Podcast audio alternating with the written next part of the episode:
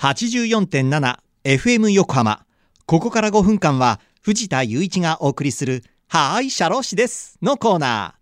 神奈川県社会保険労務士会から社労士さんをお迎えして様々な労務にまつわることや相談に楽しくわかりやすく解説していただきます。6月の社労士さんは横浜北支部支部長加藤武さんです。加藤さんよろしくお願いします。よろしくお願いいたします。さて6月今月はどんなテーマの話になるでしょうか？はい。この6月から7月初旬にかけて会社で働いている人に関係のある労働保険社会保険において重要な手続きがあります、はい、そこで今月はそもそも保険って何だろうという基本的なところから会社で働く人のための保険の決算手続きについてお伝えできたらと思っております。はい、保険のことはね皆さんにとって大事なポイントですからね。そうですね。はい、よく学んでおきたいと思います。さあまずは重要な手続きとはどのようなものなんでしょうか？はい、保険料を決定するための手続きになります。はい。会計や税務では決算という言葉を使うと思いますが、はい、労働保険と社会保険にとってはこの手続きが決算にあたるものと考えるとイメージしやすいかもしれません。はい、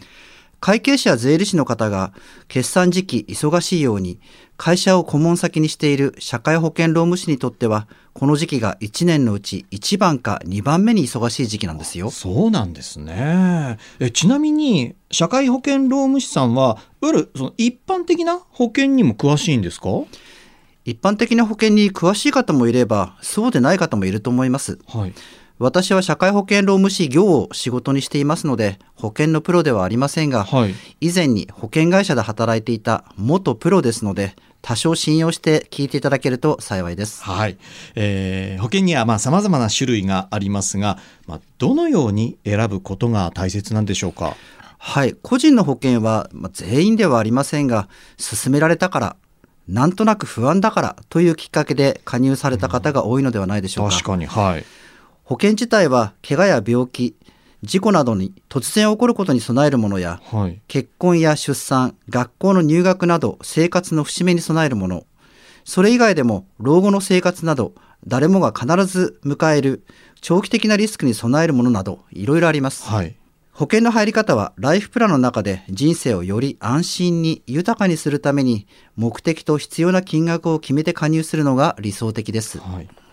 あの保険に加入している会社もやっぱり多くあると思いますけどその、はい、会社の保険の入り方も個人と同じなんですか？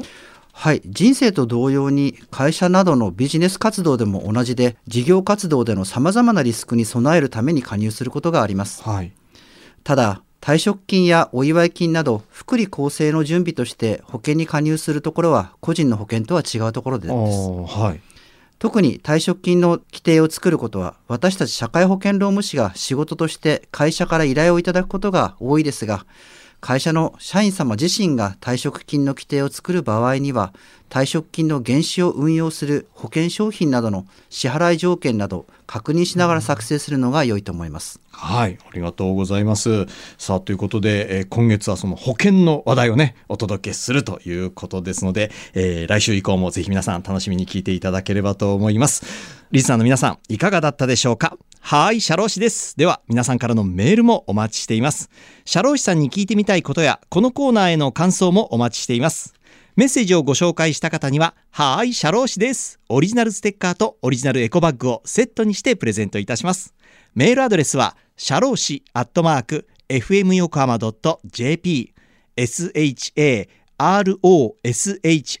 シャローシアットマーク fm 横浜 .jp まで。またこの番組のポッドキャストもアップされています FM 横浜のポッドキャストのページや神奈川県社会保険労務士会のホームページから飛べますのでぜひ聞いてみてください最初の回からありますのでバックナンバーねありますんでね、えー、ぜひそちらも聞いていただければと思います